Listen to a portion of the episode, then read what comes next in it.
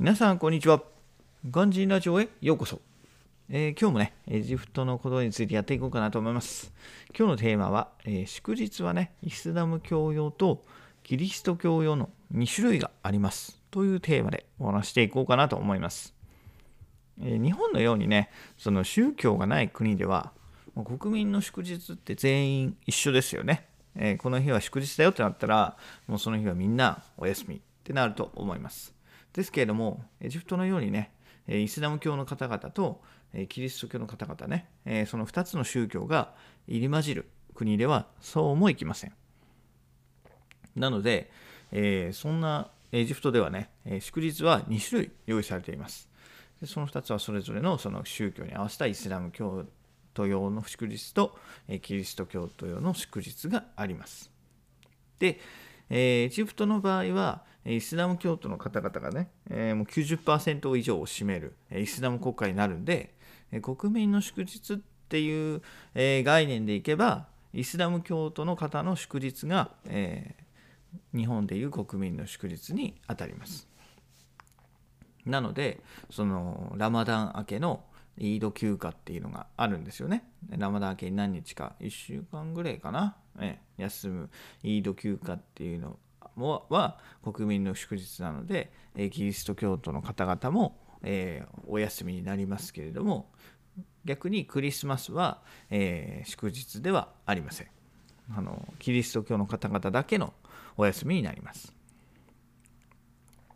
でね、えー、そう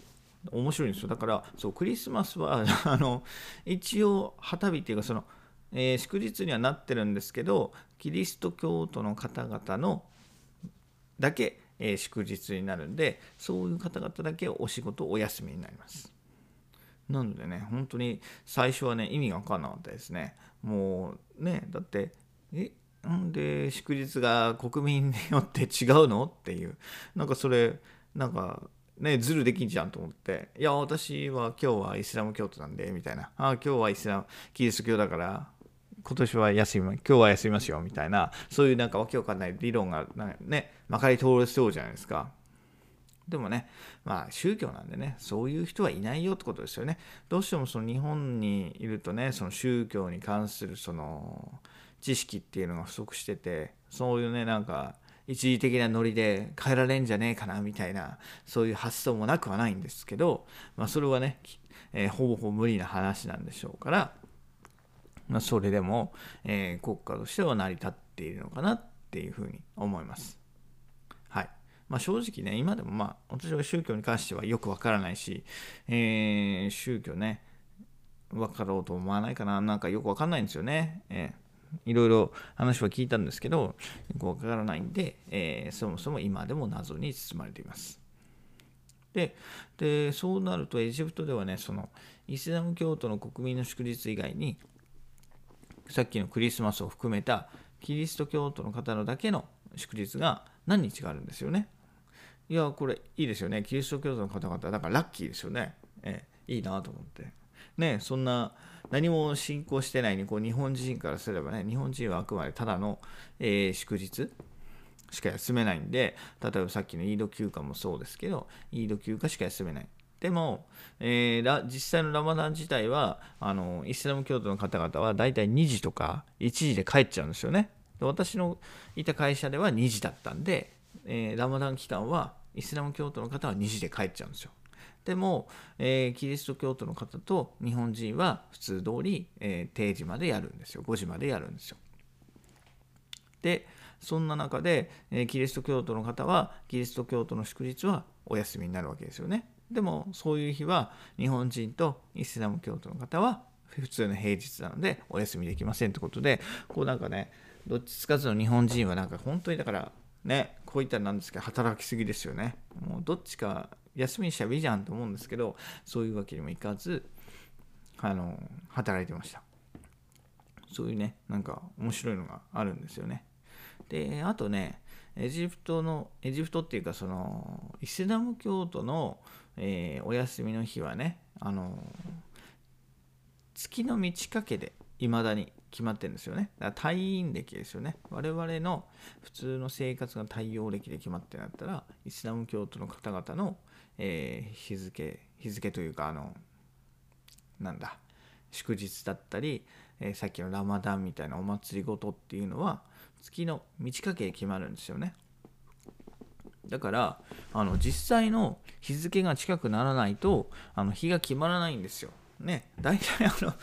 国民の祝日って毎年同じじゃないですか。別にね子供の日が、えー、5月6日とかになるわけじゃないし、はい、日本人からするとそうですよね。毎年祝日は同じ。まあ、今年2020年はね、オリンピックがもともと予定されてたんで、あの祝日の変更はありましたけど、基本的に、えー、基本的に原則祝日の日は変わらないですよね。ただ、イスラムその退院歴で決まってるから、えー、イスラム教徒の休みはそうでもなくって。実際じゃあ近くなったらね近くなったらってじゃあどれぐらい近くなったら決まるのかっていうともうすごいです。前日です前日。前日に明日休みですってアナウンスが鳴るんですよ。すごいですよね。もうそれでよくもう国が回ってんなと思って、はい。信じられないですよね。だからラマダンとかもそうなんですよ。ラマダンとかも月の満ち欠けで決まるんで、じゃあ明日からラマダンですってなるんですよ。明日からラマダン、あとじゃあ28日頑張りましょう。頑張ろうとか、お、えー、ね、えー、ラマダンですよみたいな。もう明日からかよとかね、そんなんでいいんだみたいな。はい、なんですよね。で月の満ち欠け決まるから例えばエジプトだったら明日ってなっても例えば日本で日本じゃなくてアジアで行くとバングラディッシュが、えー、イスラム国家なんですよね。だからそうすると、えー、バングラディッシュも月の満ち欠けで決まってる決めるんで微妙に日がずれるんですよね。やっぱ見え方がエジプトと、えー、バングラでは違うしで決める人がなんか国にいるみたいなんですよね。数名1人か2人その国にそれぞれ偉いイスラム教徒の中で偉い人がいるんでその人がよし今日だってなったら明日だってなったら明日から、えー、祝日だったり、えー、ラマダンが始まるんで微妙に、えー、国によってその日月日が変わるそうです。まあそんなね何とも言えないこういい感じ？いい感じにこうね決まってるんではいなんかそれもそれでえー、日本人からすれば新鮮ですよね。そうで明日だってなるとこうニュースが流れるわけですよね。あの NHK みたいなテレビで明日に明日休みですよとかあのあとは何だろうなあとはなんかこ期間なんか政府からも案内が来るみたいですね。